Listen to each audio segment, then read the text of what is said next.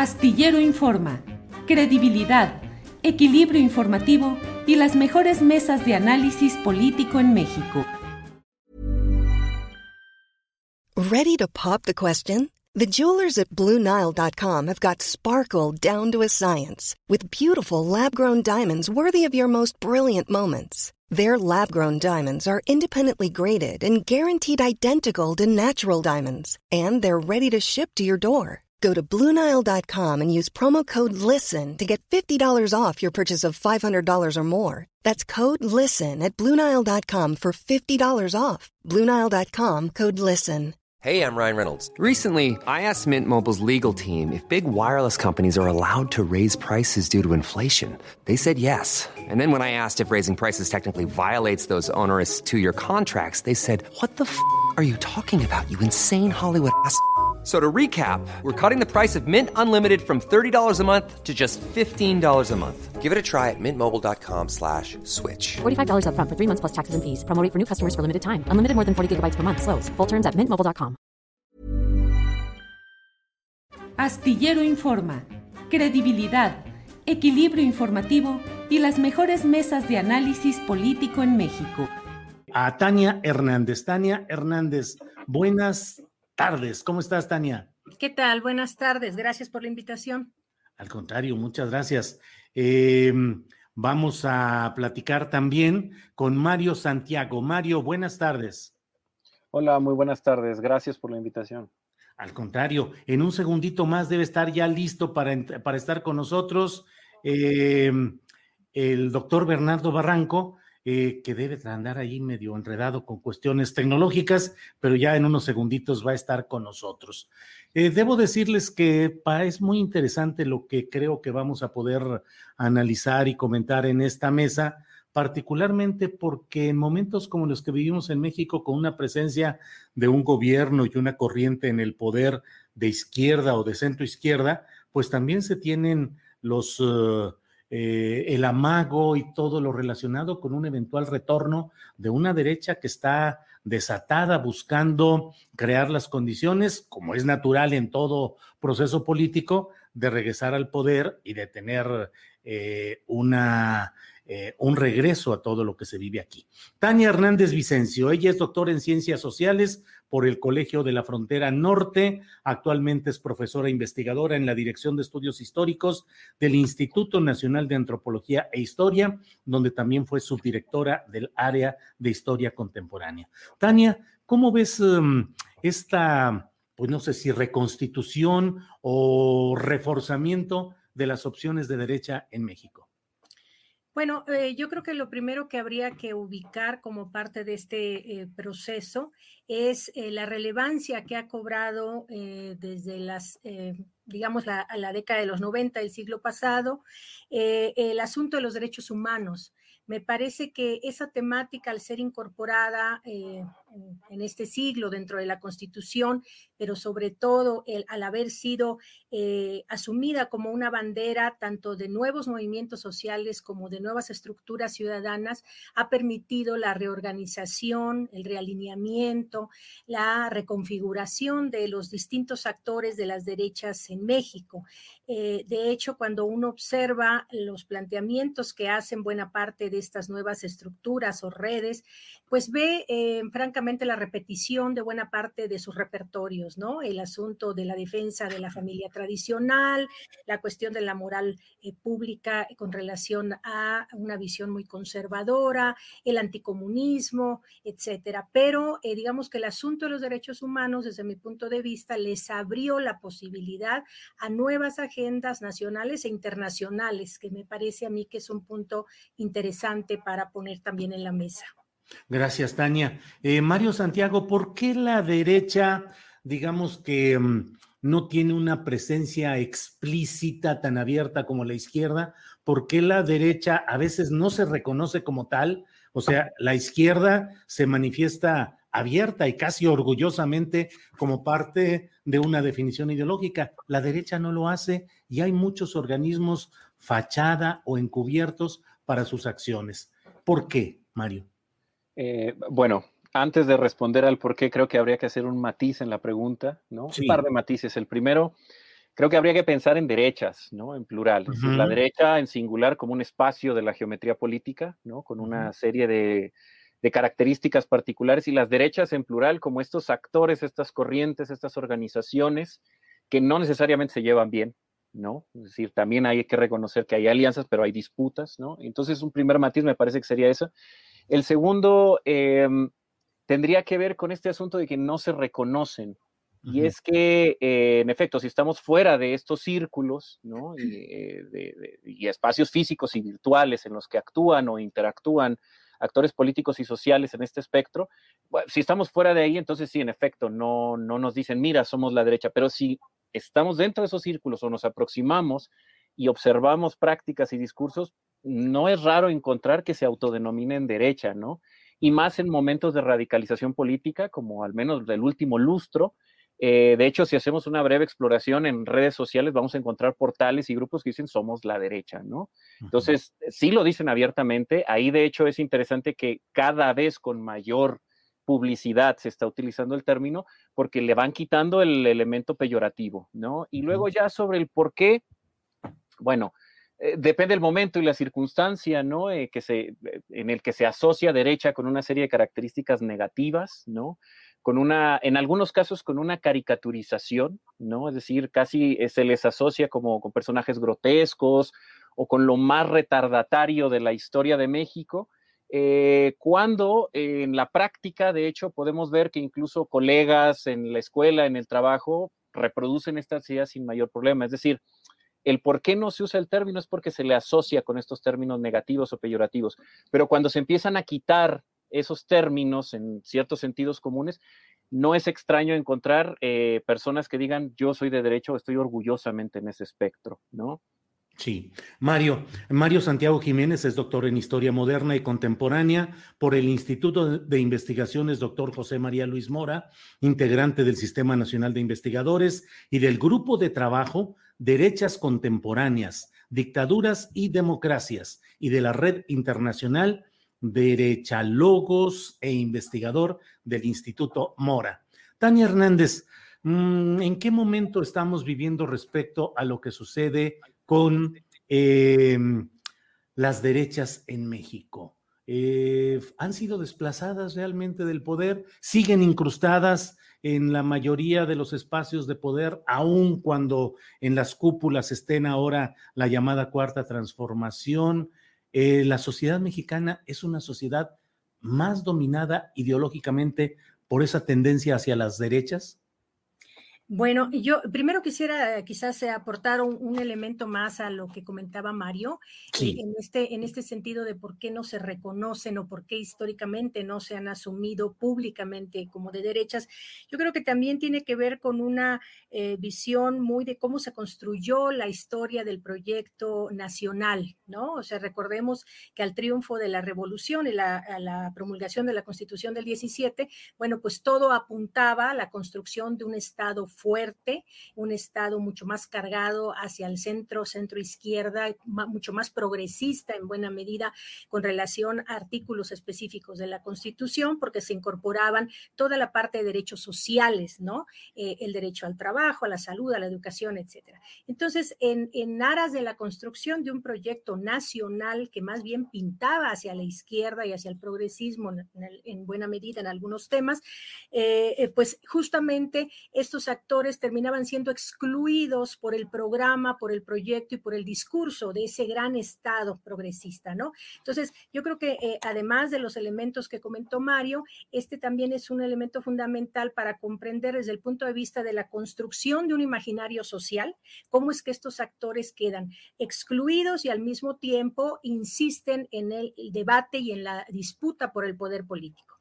Ahora, esto lo vinculo con esta pregunta que me planteas. Yo creo que en general eh, algo que nos sigue faltando en el caso de México a sociólogos, politólogos, historiadores, es un análisis más detallado de cómo permea el conservadurismo en México, porque finalmente lo que observamos es que tenemos a veces una izquierda conservadora también, ¿sí? Y derechas radicales, derechas intransigentes, derechas ultraconservadoras, hasta de acción clandestina, ¿no? Y derechas, por supuesto, más liberales. Entonces, eh, me parece que una asignatura pendiente que seguimos teniendo los académicos es este estudio de cómo el conservadurismo mexicano, vinculado a un liberalismo conservador, como se ha eh, eh, mostrado por parte de algunos investigadores del siglo XIX, pues generalmente tiende a, a propiciar espacios incluso de convergencia entre estas radicalidades entre izquierdas y derechas. Ahora, tú me preguntas si todavía estas eh, derechas están eh, enquistadas o son parte de las estructuras de poder. Bueno, yo creo que lo que observamos desde la época, desde los años 90, insisto, del siglo XX, es más bien un proceso de legitimación de las derechas actuando en el espacio público y en las instancias de poder. O sea, eh, cuando mucho tiempo en la historia política nacional, insisto, estos autores fueron excluidos tanto del programa como del discurso, eh, ellos siguieron actuando por distintas vías, ¿no? Eso es lo interesante, eh, creo que de los académicos que nos dedicamos a estudiar este perfil de los actores políticos en México, porque justamente lo que uno observa es que no hay una sola ruta por la que ellos eh, avanzaron, ¿no? Avanzaron dentro de los partidos, organizaciones sociales, organizaciones cívicas, empresariales, etcétera. De tal suerte que, como comenta Mario, pues es una amplia gama de actores, ¿no? Que al final no es que se hayan ido en ningún momento, es que han sido parte de nuestra historia política, pero tanto, y ahí sí quiero decirlo con toda claridad, tanto el trabajo de los académicos eh, como en buena medida de los eh, eh, comentaristas de la política en México los marginó también como objeto de estudio, ¿no? Entonces, evidentemente el triunfo de Fox en el año 2000, pues fue el que pone, digamos, en la, en la mesa de discusión cómo llegaron cómo llegó un partido como Acción Nacional, siendo tan pequeñito en su estructura y en su número de militantes, a lograr la presidencia de la República. Este, pero bueno, ahí lo, lo planteo para recibir al doctor Barranco. Gracias, Tania. Bernardo Barranco, buenas tardes. Hola, ¿qué tal? ¿Me escuchan? Sí, te escuchamos. Eh, ah. Y ya sabes que tu presencia no necesita de mayor imagen. Con la voz y con tu conocimiento es más que suficiente. No, hombre, me obligaste a bañarme, estoy con un moño de smoking para Ah. poder estar a tono con tu programa y ahora no, no, no puede salir. No sé qué pasa, pero me dice que eh, me tengo que bajar de Zoom y tengo que borrar Skype para poder entrar a, a, esta. Así me dice. No, se, se ve que es excluyente. No, será No le hagas caso. esta- no, no. Bueno, oye, No. yo quiero, yo quiero comentar Sí, han- sí, he sí. estado muy atento a lo que han, han señalado eh, tus jóvenes especialistas. Eh, el tema eh, de incorporar la variable católica, que es muy Ujú. importante para poder entender la ultraderecha y estos grupos eh, en México. Es decir, estamos hablando de que ah, hay un sector, no es toda la derecha, efectivamente hay un, hay un espectro muy amplio, pero hay un sector muy importante, yo diría probablemente el más importante, que viene de este viejo catolicismo integral e intransigente. Integral porque es total, hay una, una perspectiva teocrática, ¿no? Que, eh, invade la, la- conducción eh, eh, política, social, cultural. Y es intransigente porque no está dispuesto a negociar, es decir, no negocia, es su verdad y su verdad es absoluta, una especie de talibanismo católico en ese sentido y Ujú. que tiene raíces muy fuertes en ese catolicismo del siglo, fines del siglo XIX, que se expandió de manera muy importante, que tuvo eh, hospitales católicos, eh, escuelas católicas, albergues, eh, eh, casas para ancianos, casas para niños, en fin, se creó una especie de contrasociedad católica que fue una base y un fermento muy importante de fines del siglo XIX y que después le da mucha fuerza incluso para plantearse como un partido político como fue el Partido Católico durante el proceso prerevolucionario. Después, estos sectores quedan muy indignados por la reacción liberal, sobre todo en la constitución del 17 que los aparta. La constitución los margina y es una constitución muy anticlerical. Por estos amagos y además en aquel entonces muchos católicos simpatizaron con el golpe militar de Huerta. Pero es un catolicismo poderoso en ese momento, con una base social muy grande, que estalla en una guerra.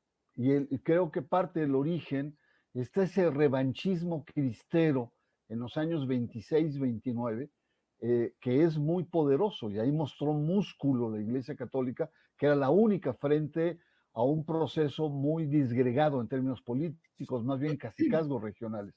Entonces, yo diría que parte de esa ultraderecha católica tiene su origen en, eh, en un espectro de revancha cristera.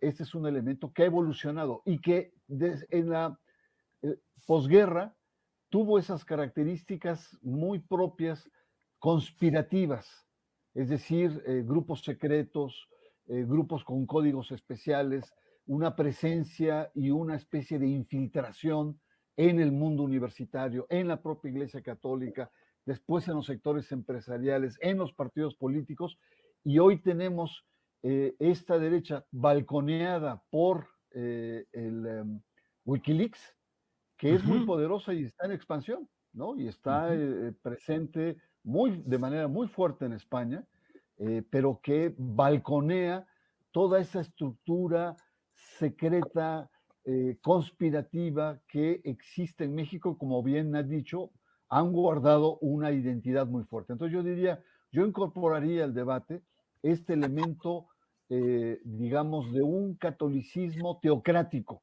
¿no? Que ha permeado y que ha evolucionado también, ¿no? Es decir, la iglesia ha cambiado y el Concilio Vaticano II cambió muchas coordenadas. Pero lo que, lo que quiero resaltar es que un sector, un tronco importante de esta derecha, incrustada en el PAN y en el poder, tiene su origen en la beta de la Iglesia Católica. Gracias, Bernardo. Bernardo Barranco, que ha hecho programas en Canal 11 en Sacro y Profano entre otros temas referentes a esto de Wikileaks y del partido Vox de España. Ha tenido a Sósimo Camacho, eh, que junto con Nancy Flores han hecho una extraordinaria difusión del tema en la revista Contralínea.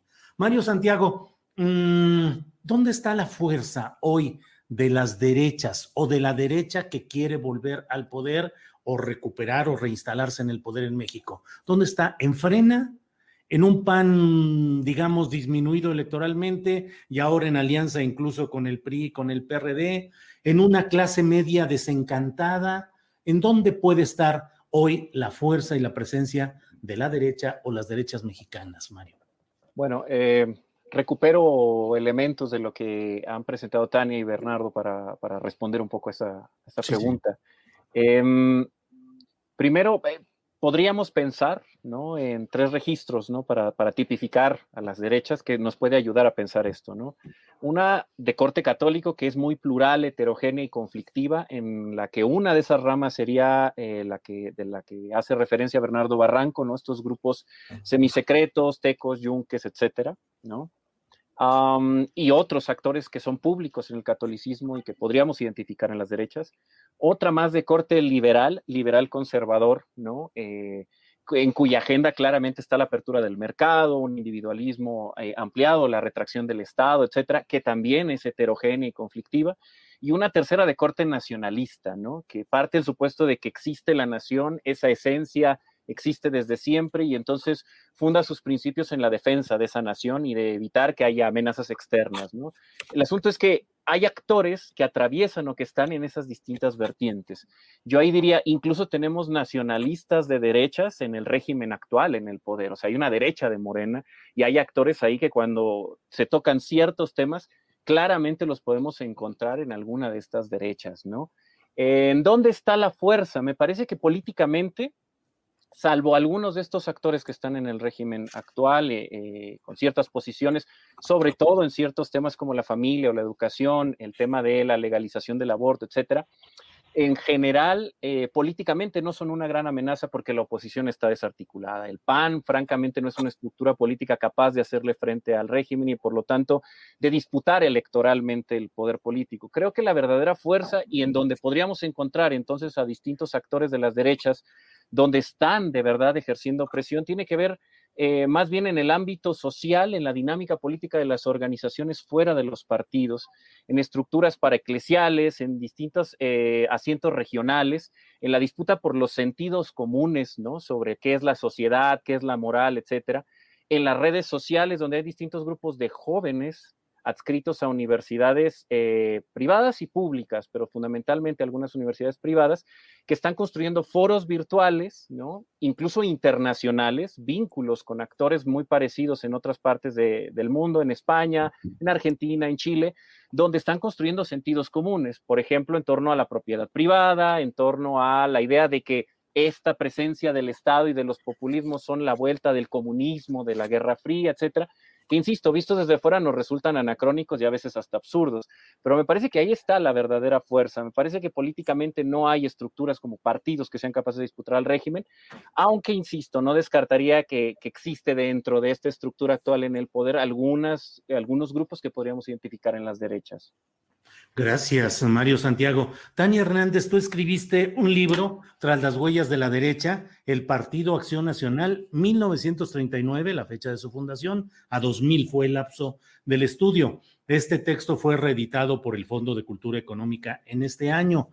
Mm, Tania, la derecha o las derechas han tenido en México algunas expresiones partidistas, el Partido Demócrata Mexicano o Partido del Gallito, que era la vertebración del sinarquismo, del movimiento sinarquista, y desde luego el Partido Acción Nacional.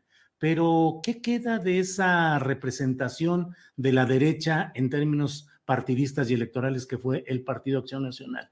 ¿Qué queda hoy? Y si lo que queda es poco o menos en comparación con su pasado, te pregunto, ¿a qué se habrá debido ese descenso si es que así lo consideras?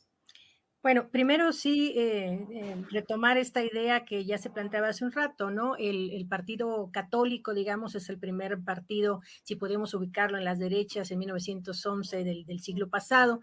Luego, una serie de partidos sinarquistas que eh, no tuvieron éxito en términos de consolidación y del cual deriva este PDM, que finalmente es el que obtiene el registro en el 79.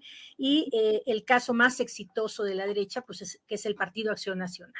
Sin embargo, eh, actualmente eh, el PAN está reducido casi al, mínimo necesario para mantener su registro a nivel nacional cuando uno observa el número de militantes eh, que son eh, reconocidos por el Instituto Nacional Electoral, pues vamos a ver que eh, prácticamente está en los 300 mil militantes. Entonces, la pregunta sigue siendo válida, ¿cómo llega este partido al poder? Y no solo eso, ¿cómo se mantiene actualmente?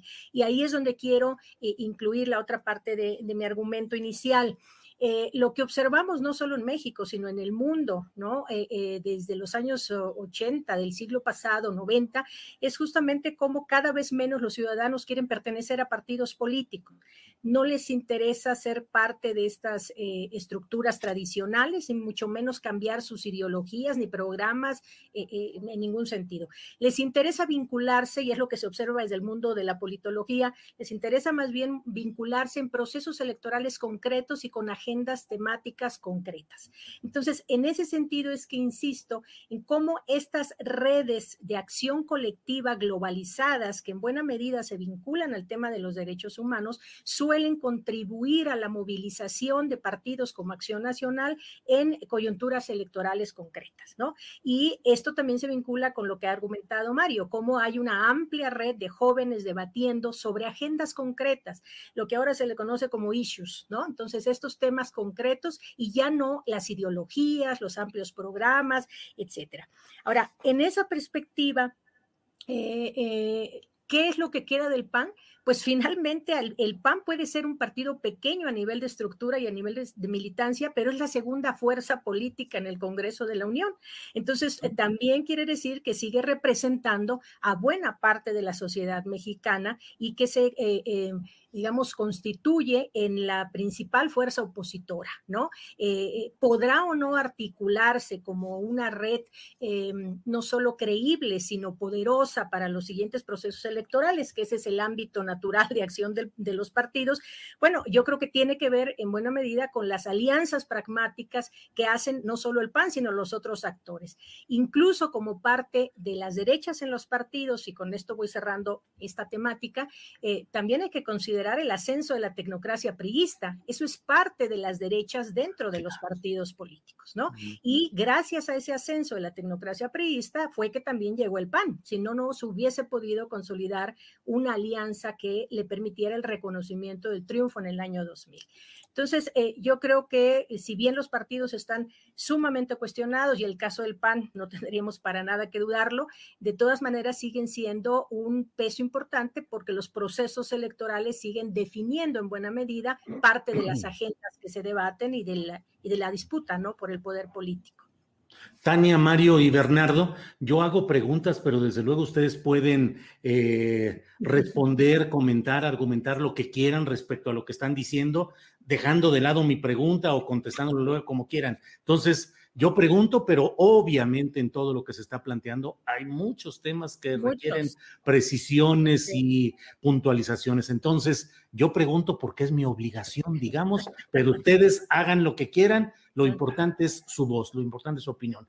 Bernardo, a mí se me ocurre ahorita preguntarte, en México, ¿qué es lo que domina? ¿La derecha moderada eh, que busca el poder o su presencia por un camino eh, relativamente convencional o ya hay visos de ultraderecha? Y en ese sentido, algo que has tocado en tus programas, eh, la presencia del partido Vox, la ultraderecha española, que en septiembre de 2020, según lo que se ha revelado, decía, pese a no contar con recursos para promover nuestro partido en México, en pocos meses hemos logrado aumentar considerablemente el número de simpatizantes y afiliados de Vox residentes en México. Por favor, Bernardo.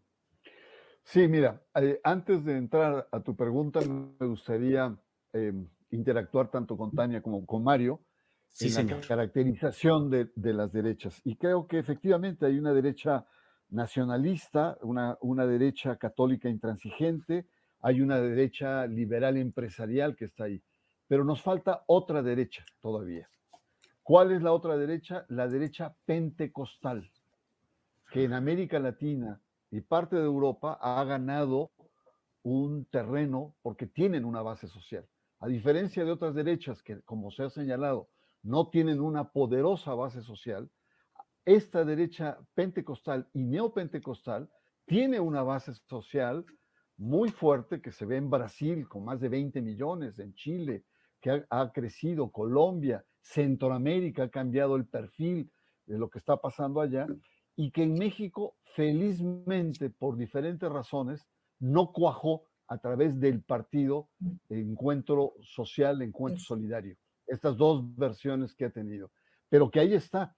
Y que la agenda es una agenda muy común en las otras derechas, que es todo el tema de la ideología de género, que sería como el nudo que articula a, las, eh, a, esta heterogeneidad de derechos, es decir, el nudo que articula estos derechos es el tema del aborto, es el tema de la familia, es el tema contra eh, eh, la diversidad sexual, etcétera, etcétera.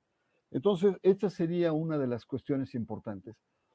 Lo que ha salido, y voy a tu pregunta, Julio, en los documentos de, Wikileaks, es la diferencia que hay entre México y España de estas dos derechas, ¿no? Son, que son la misma, es una derecha eh, católica, eh, conspirativa, digamos, de, inspiración eh, cristera, revanchista. Y la diferencia es que, en el caso de Hazte Oír y Citizen Go en España, es que ha venido ganando base social. Es decir, la suerte de Vox no solamente es un descontento, sino también es una base social que ha logrado aglutinar y que tiene un correlato importante en términos electorales. El reproche que se hace en los documentos donde evalúan una y otra es que el yunque no ha logrado una base social. Es decir, el yunque tiene una gran penetración en las estructuras de poder, en las cámaras empresariales, en las universidades, en partidos políticos, etcétera, pero no es, no tiene una base sólida. Probablemente por lo que dice Tania, que los jóvenes hoy ya no tienen esta forma de participación tradicional probablemente es una hipótesis. Otro elemento de diferencia entre México y España es que en España la Iglesia Católica ha tomado distancia de, de Vox y de la derecha, ¿no? Es decir, eh, eh, eh, incluso en 2014 inició una investigación y hay obispos que condenan al yunque o a la derecha española católica entrar en sus diócesis. Y en México no. En México hay un silencio sepulcral y sabemos muy bien de los em, vínculos muy estrechos entre un sector muy importante de la jerarquía con estos grupos de derecha hay diferencias notables, pero sí creo que es muy importante el, resaltar el ascenso de esta derecha pentecostal, que hay muchas diferencias, pero hay un nudo en donde convergen, que es este tema de ideología de género. Gracias, Bernardo. Mario Santiago, eh, si la derecha o las derechas en México no tienen una una estructuración propicia para ganar electoralmente, es decir, si efectivamente el PAN es la segunda fuerza en el Congreso, pero aún así su fuerza y su presencia es menor. Si no tienen candidatos relevantes, según mi punto de vista, si sus figuras más eh, conocidas públicamente, pues son Diego Cervantes de Ceballos, ahora Ricardo Anaya, que está en líos judiciales, eh, Marco Cortés, ¿qué riesgos implica el que una derecha con tantos intereses no tenga un cauce institucional claro? ¿Eso qué propicia?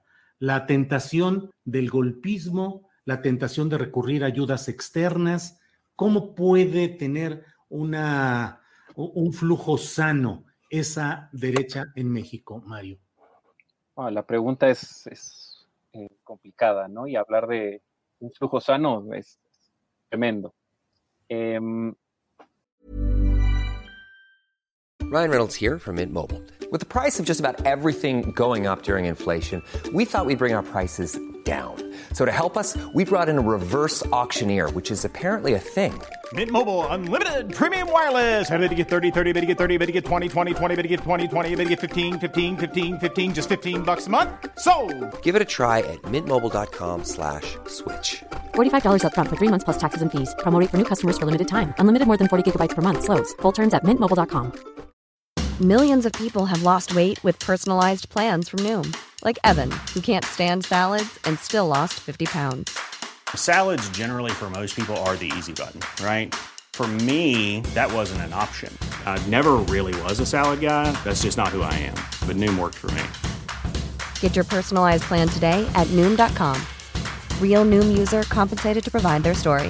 In four weeks, the typical Noom user can expect to lose one to two pounds per week. Individual results may vary.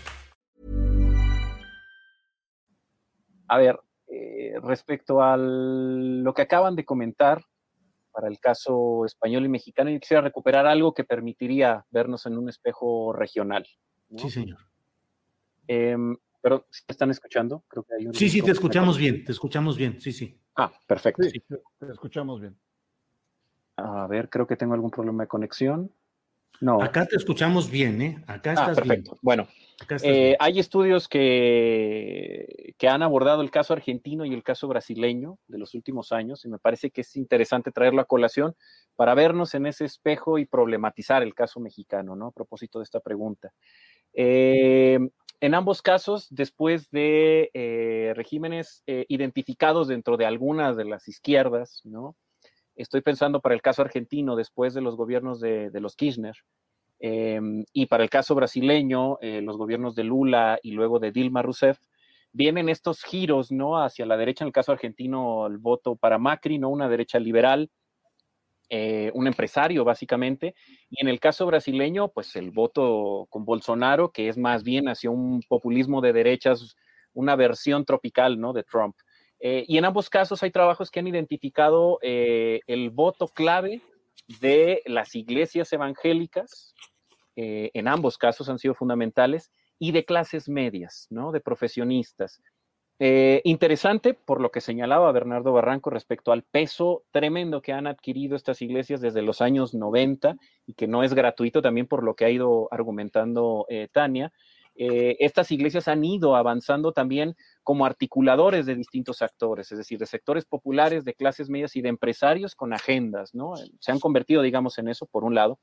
Y por otro, esos estudios lo que han mostrado es que eh, hay sectores populares que se beneficiaron de programas sociales, tanto en el gobierno de los Kirchner en Argentina como del de, caso brasileño, que recibieron beneficios de distinto tipo en agenda social, pero que, según estos estudios, no completaron estos procesos ideológicos políticos, ¿no? Entonces, son sectores que empezaron a identificarse a sí mismos como clases medias. Entonces, yo ya no soy pobre, ahora soy clase media y quiero votar por lo que defienda eso no por lo que me regrese a ser pobre. Y entonces, en ambos casos, lo que se ve es un voto muy importante hacia la derecha de sectores que primero fueron beneficiados de programas sociales y que después dicen, no, ahora yo voto por esto. Una base importante del voto por Bolsonaro venía de ese lado y del apoyo de las iglesias evangélicas que, capitalizaron este tipo de descontentos. Lo traigo a colación porque si nos vemos en ese espejo, eh, hay sectores de clases medias y sectores eh, populares que más bien están vinculados con, la, con una cierta figura presidencial, pero que no hay una articulación partidista y que en un escenario hipotético que no logre canalizar por vías institucionales, por esta línea que, que, que, señalaba Tania, ¿no? La ausencia de una discusión más ideológica o articulada, sino más bien coyuntural, eh, lo que podemos encontrar es eso, es decir, la aparición de una figura construida ¿no? O una figura eh, más bien eh, popular. Que pueda atraer estos distintos sectores. Y ahí sí nos veríamos en un escenario bastante complicado, con un electorado más bien apasión, eh, que por distintas pasiones y lejos de, una agenda política aterrizada, estaría yéndose por ese lado. Ahora, tenemos expresiones de otro tipo, si fuera de los canales institucionales, pero son, son menores. O sea, incluso en algún momento se dijo, frena es eso, pero lo, cierto es que Frena eh, fue y es más bien un cascarón de distintas vertientes, es decir, había sectores que de hecho se llaman a sí mismos cristeros, a propósito de lo que señalaba Bernardo Barranco, se reivindican a sí mismos cristeros, pero no acabaron de negociar bien con los sectores proempresariales de Frena, no, construyeron una agenda común, empezaron a salirse, etcétera. Entonces, creo que por ese lado no se ve, por lo menos en un panorama cercano, una salida explosiva de ese tipo. Me parece que más bien habría que vernos en esos espejos latinoamericanos para pensar en otras posibilidades hacia dónde podrían ir estos distintos actores. Gracias, Mario. Eh, Tania Hernández. Tania, eh, coloco en la mesa de discusión dos hechos. Uno, que mm, con sus asegúnes claroscuros y altibajos estamos en presencia de un gobierno sexenal de izquierda o de centro izquierda, por una parte. Y por otra, lo que hoy está pasando, la efervescencia, la lucha política, eh, la revocación de mandato, eh, la próxima elección presidencial, las luchas internas dentro de Morena. ¿Crees que la izquierda en México está en riesgo y que esa derecha o derechas pueden tener una buena oportunidad de triunfar electoralmente en 2024? Bueno, eh, yo creo que eh, definitivamente la, izquierda está en riesgo por sí misma. O sea, son muy hábiles justamente para ponerse eh, piedritas en el zapato y para generar tensión quizás en, la, en, en vez de construir consensos, pues siempre hay las grandes divergencias que terminan por fracturarla. Pero por otro lado, por supuesto que las derechas están haciendo su trabajo.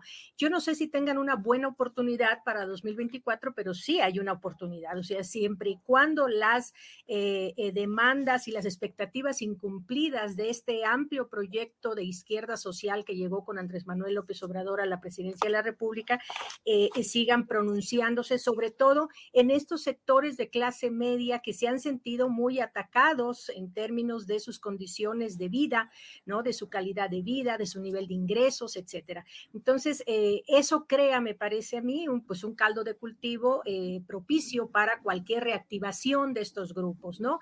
Em, eh, sin embargo, yo quiero recopilar un poquito de lo que aquí también se ha dicho, en el sentido de estas, estas esto que yo considero que son nuevas expresiones de la movilización de la derecha católica. Yo eh, eh, no quisiera opinar sobre la parte de las otras religiones porque francamente no, no conozco a fondo, pero sí un poquito en la lógica de lo que yo planteaba al inicio y, y retomando esta idea que plantea Bernardo Barranco sobre cómo se confrontan estos grupos respecto a la ideología de género y cómo este, esto tiende a unificarlos, ¿no? Yo creo que precisamente los tres elementos que eh, están en disputa en el espacio público y que tienden a darle mayor visibilidad a estas derechas es la disputa por la típica eh, eh, temática de la vida, pero también el cuerpo y la reproducción. O sea, estos tres grandes ejes marcan como una gran disputa en el terreno tanto de lo sociojurídico como de lo sociopolítico. Ya hay una disputa por construir significados que tengan que ver con la concepción de derechos humanos desde el punto de vista conservador y que aterricen en política pública, en eh, planes de gobierno e incluso en cuestiones judiciales, en impartición de justicia, porque hay toda una discusión, por ejemplo, con relación a las temáticas de, eh, eh, que tienen que ver con el aborto, ¿no? Entonces, em, digamos que esta, esta gran línea, a mí sí me interesa mucho enfatizarla, porque más allá de las visiones tradicionales o de las expresiones tradicionales de las derechas,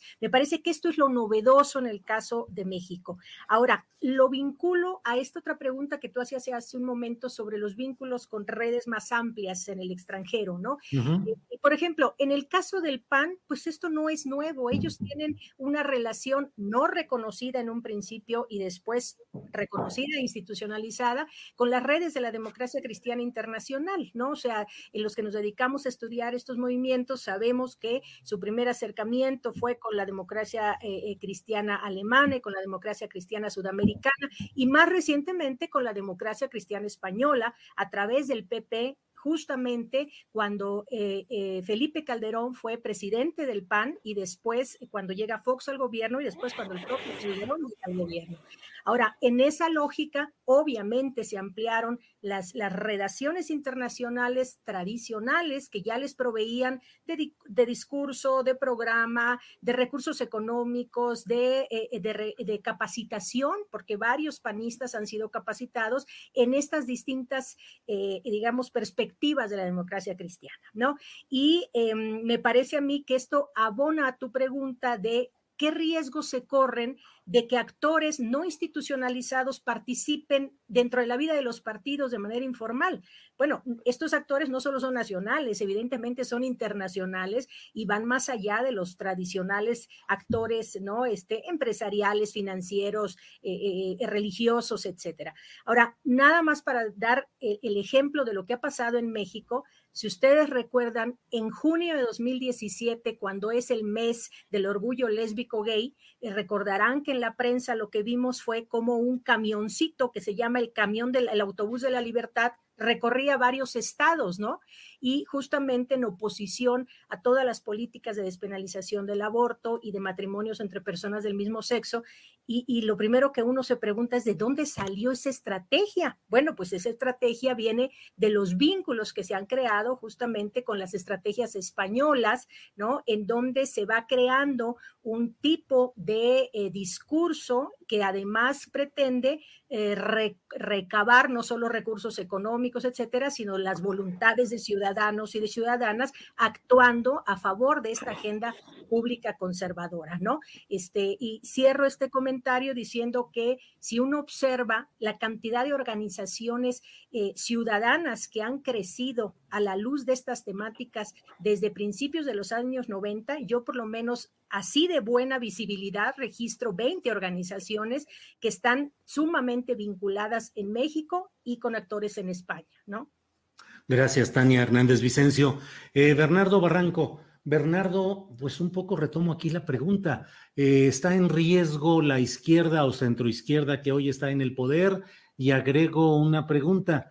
Eh, ¿El discurso del presidente López Obrador está exacerbando a esa derecha y le está dando el argumento, el cemento para irse consolidando y realmente las acciones de este gobierno deberían exacerbar a esa derecha o en el fondo no hay nada de fondo trascendente que debiera eh, alterarlas y exacerbarlas.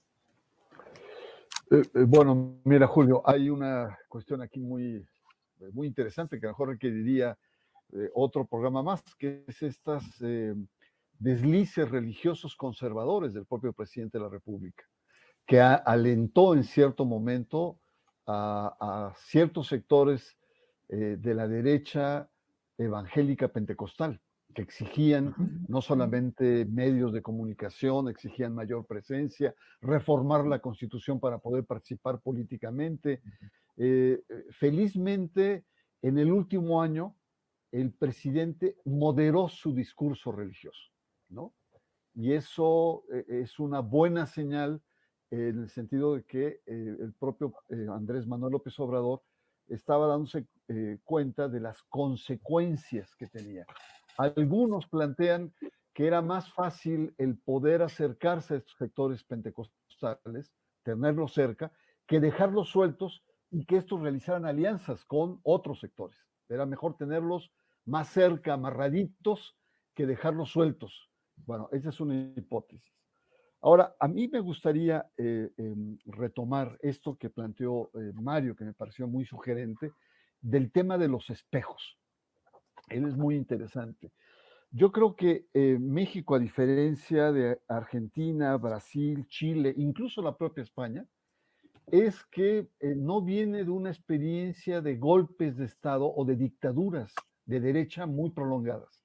En el caso, por ejemplo, de Brasil, pues la dictadura duró hasta el 79, una dictadura militar, una dictadura militar que era profundamente conservadora y se basaba en, esta organización Patria, Tradición y Familia, que era realmente persecutora de la izquierda. En, eh, Argentina, la AAA, que había un, órgano armado, un brazo, para enfrentar, ¿no? ejecutar a, grupos de izquierda. Es decir, estas, Chile eh, ni se diga, es decir, y en México no, no tenemos, no tuvimos esta experiencia. Yo recuerdo mucho, eh, no sé si Tania como historiadora eh, analista de estos temas, una revista de Nexos, ahí por los años 80, que se titulaba Al fondo a la derecha. Y era un poco el tema que estamos conversando hoy, pero en los años 80 en esta revista de Nexos. Bueno, a mí lo que me llamó la atención viéndola a los años es que nadie se decía de derecha, ni siquiera la derecha misma, ¿no? Es decir, el, eh, Carlos Castillo Peraza tuvo toda una discusión reivindicando que el PAN no era de derecha. Es decir, lo que quiero, lo que quiero resaltar con esto es las diferentes culturas políticas en las cuales eh, eh, venimos y que por lo tanto esta sugerencia de espejo es muy interesante en el caso, por ejemplo, de estos países sudamericanos, incluso centroamericanos, esa derecha eh, eh, eh, no es una derecha vergonzante ideológica o políticamente, es actuante, incluso es una derecha, podríamos decir, em, belicosa y que está ahí, ¿no? Está ahí y que rápidamente puede salir. En México no es tan así, porque venimos de otra tradición, de otra cultura y de otro contexto histórico. De tal manera que la derecha, para muchos sectores, sigue siendo una palabra mala, una palabra em, descompuesta. ¿no? Eh, sin embargo, creo que, eh, y aquí sí me parece muy interesante lo que, lo que señaló Mario, son elementos de estas derechas, de estas interconexiones que hay. Y yo diría no solamente son eh, interconexiones de redes, yo iría a los dineros. ¿De dónde vienen los dineros de estas derechas? ¿Quién está financiando a quién? Tanto a nivel de los pentecostales como a nivel de los católicos. Es curioso porque el yunque mexicano financió estas organizaciones, sobre todo el gobierno de Vicente Fox en España, pero ahora es al revés. Son los europeos que están nutriendo con recursos abundantes a esta red de organizaciones que creo que Tania con 20 se quedó corta. Yo tengo más o menos como unas 50 organizaciones. ¿De dónde vienen? Vienen de la Fundación Conrad Adenauer, vienen de la Unión Europea, vienen del lobby de los diferentes gobiernos, vienen de los propios eh, recursos de partidos políticos. Es decir, tenemos que incorporar elemento, elementos de la logística y sobre todo de los dineros, de los cuales estas derechas se nutren. Bien, Bernardo, muchas gracias. Eh, Mario Santiago Jiménez. Mario, ¿quiénes son los ideólogos de las derechas mexicanas en este momento? Están flacos en ese sentido, ¿no? Hay, hay eh, pocos personajes que realmente estén, bueno, a diferencia de otros momentos históricos, ¿no? Hay, eh, hay varios trabajos muy interesantes sobre el, no solo ideólogos, sino intelectuales, que podríamos decir de las derechas, ¿no? Con una amplia producción, no solo literaria, sino conferencias y cursos que daban línea. Ahora me parece que en ese sentido hay, una flaqueza de personajes. Yo lo conectaría un poco, poco como para problematizar esto que señalaba eh, Bernardo Barranco, yo diría, sí, sí está flaco de intelectuales en la derecha mexicana, pero eh, me parece que no los necesita del todo en este momento. Yo diría, si movemos la mira hacia otros espacios donde se están articulando estas experiencias, yo insistiría en las redes sociales y el peso que tienen en estas organizaciones, eh, vamos a encontrar personajes, por ejemplo, como Agustín Laje. Agustín Laje es un joven argentino, ¿no? que ha hecho varios bestsellers, entre ellos este, uno em, que circuló mucho en Argentina, eh, el libro negro de la nueva izquierda.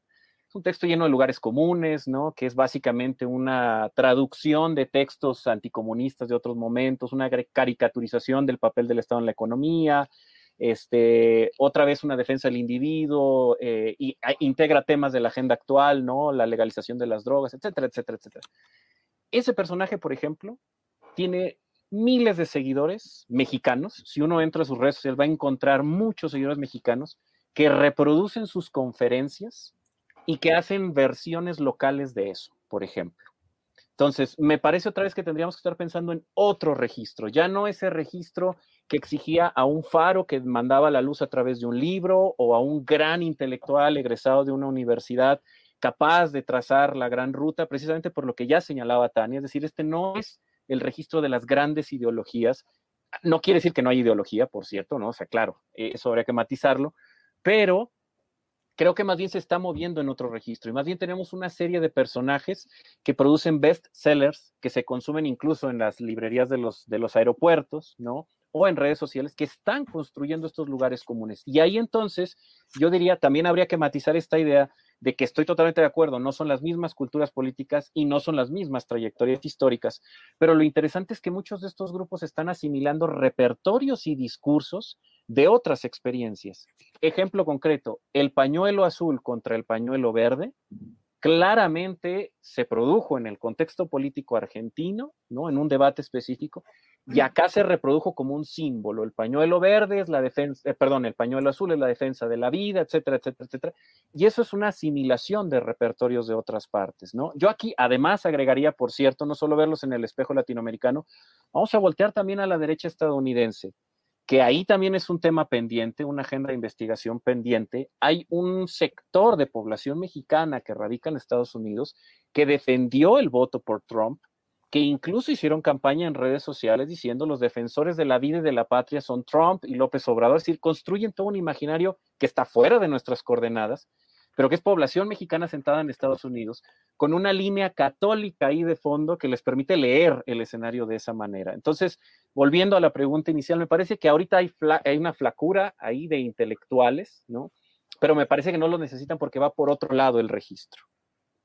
Gracias, Mario Santiago Jiménez. Tania Hernández Vicencio, ¿qué elementos de la realidad política actual fortalecen al discurso de la derecha y le propician o le pavimentan sus posibilidades de regreso al poder, digamos, en 2024. Bueno, yo creo que definitivamente el énfasis en los eh, programas sociales que tiene el gobierno de Andrés Manuel en atención a los grupos más vulnerables, ¿no? A la tercera edad, a la gente más eh, eh, desprotegida de zonas populares, a los grupos indígenas, etcétera, pues son una temática históricamente confrontada o en disputa por parte de las derechas, ¿no? La otra cuestión que me parece a mí que abona también es un poco el estilo personal de gobernar del presidente, o sea, sea, en esta lógica que se le ha eh, etiquetado como autoritario, ¿no? Vertical, jerárquico, etcétera, en donde, bueno, hay un sector de las derechas de clase media que justamente lo que discuten es eh, la necesidad de tener contrapeso, sobre todo esta derecha más liberal, ¿no? Eh, más en la lógica del liberalismo político, de tener contrapesos importantes respecto al poder del presidente. Y todo el, digamos, las tensiones o conflictos que se han generado con instituciones claves de esta democracia liberal. Por ejemplo, el asunto con el INE, ¿no? O con los magistrados de la Suprema Corte de Justicia, etcétera. Entonces, eh, eh, digamos que eh, estos elementos que tienen que ver con sectores de clase media educada, políticamente activos, participando en partidos políticos y además vinculados a redes ciudadanas, yo creo que generan un buen marco de referencia para la reactivación. Ahora, el caso de cómo se ha manejado, por ejemplo, la pandemia, pues ha sido también un elemento adicional en el que las derechas han empezado a cuestionar, a criticar el manejo público de los recursos, la organización, la perspectiva, la, la política de salud, etcétera, ¿no? Eh, quizás un poco a diferencia de la derecha, por ejemplo, en Brasil, que ah, eh, se manifestaba por todos enciérrese y que no dejen salir a nadie, toque de queda. En el caso de México ha sido menos, menos visible este tipo de discurso, pero siempre permea, eh, ¿no? En, ciertos espacios en donde se suele escuchar, incluso hasta este tipo, eh, hasta este tipo de situaciones. Eh, nada más para cerrar el comentario y que no me quede yo con este elemento, me parece muy interesante este, este planteamiento que hace Bernardo Barranco en el sentido de seguir la ruta de los dineros, ¿no? Para, para ver las articulaciones. por ejemplo, a mí personalmente me, llama mucho la atención, pues toda la participación con esta red europea de One of Us, ¿no? En donde se vinculan eh, eh, estas redes eh, pro vida, ¿no? Este, que tienen que ver con estas temáticas y que evidentemente están recibiendo recursos y capacitaciones, etcétera. Entonces, nada más para, para concluir y cerrar em, con relación a tu pregunta, eh, eh, la idea, yo creo que en el caso de México es que no solo no existen ideólogos de peso, los temas siguen siendo básicamente los mismos y, por ejemplo, un espacio que, pretende convertirse en una tribuna de difusión es esta, esta versión de Internet de Yo Influyo, ¿no? Que es una, eh, un espacio digital en donde, como sabemos, escriben varios panistas, yunquistas, etcétera. Y, por ejemplo, eh, eh, para dar un ejemplo a, a, esta opción más juvenil como la que plantea Mario para el caso de Argentina, pues en el caso de México todos sabemos que el panista Rodrigo Iván Cortés, que ha sido secretario de Relaciones Internacionales del PAN y que coordina el Frente Nacional por la Familia y, eh, pretende también de alguna manera pues eh, ser visible como uno de los ideólogos, ¿no? Eh, personas jóvenes tendiendo nuevas propuestas y redes con el extranjero, etcétera. Pero esos serían como pues los elementos novedosos, digamos, dentro de estas derechas. Gracias, Tania. La verdad es que ha sido una mesa espléndida con muchas aportaciones con claridad y con contundencia en el análisis. nos quedan cuatro minutitos eh, de, del programa. Y bueno, yo aprovecho para pedirle a Bernardo Barranco que nos haga el favor de cerrar este programa con la conclusión, la idea, el planteamiento general que desea hacer sobre este acercamiento, que ojalá, Tania, Mario, Bernardo, ojalá podamos reproducirlo, tengamos alguna otra mesa eh, sobre estos temas próximamente. Pero Bernardo, por favor, tu opinión para redondear, para cerrar esta mesa, por favor, Bernardo. No, mira, ha sido, yo coincido contigo, ha sido una mesa muy rica, eh, muy diversa, de diferentes enfoques, creo que ha sido realmente muy interesante. Mira, yo concluiría señalando eh, que eh, lo que hemos dicho aquí es que la derecha es heterogénea, es decir, no existe una derecha, existen muchas derechas y, y depende del foco, podemos ampliarla hasta 10 segmentos quizá. Esa ha sido una cuestión. Dos, la derecha ya no la podemos pensar como antes, como un fenómeno local. La derecha hoy es un fenómeno global, con mucha interacción ideológica, logística, de intercambio y financiera. De tal manera que sería muy, eh, muy mezquino de nuestra parte solamente focalizarla. Hay muchos espejos, como se ha señalado. Tres, eh, uno de los aspectos importantes de esta derecha es el cómo se van compaginando en tanto en América Latina como en Europa, con diferentes agendas, pero cercanos, y también Estados Unidos. ¿no? Esto me parece muy interesante. Es decir, por ejemplo, podemos entender que eh, hay una, em, son, eh, hay un racismo en Europa eh, antiislámico, por ejemplo, ¿no? y esto hay una gran diferencia con América Latina, donde ese factor no, no incide. Pero también podemos decir que hay sectores islámicos ultraconservadores que podrían sumarse a esta agenda de la derecha. En la agenda de la derecha puede ser muy diversa, pero el, nudo, como se ha señalado, como lo ha señalado y Tania lo ha reforzado, es esta cuestión de la llamada ideología de género. Esta, esta narrativa de la vida o esta narrativa, sobre todo de la reproducción, está muy clara y los une a todas estas derechas. Otro aspecto muy importante, además de esta convergencia de, eh, contra la llamada ideología de género, es el tema de las nuevas formas de participación. Ya no es como antes. Ya no es como antes en donde había una militancia, una estructura sólida, ¿no? Eh, eh, eh, podemos decir que es una militancia líquida, ¿no? Haciendo honor a, Bauman. Es decir, es muy flexible a través de las redes sociales, es muy amorfa, a veces es gaseosa.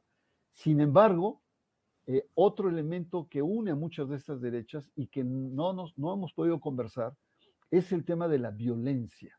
Muchos de estos grupos de la derecha tienen una, una, una, una raíz, una matriz de violencia.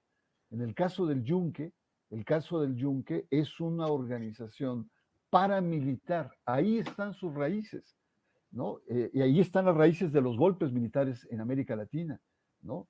Entonces creo que es otro de los elementos centrales que quizá en una próxima emisión podríamos ahondar.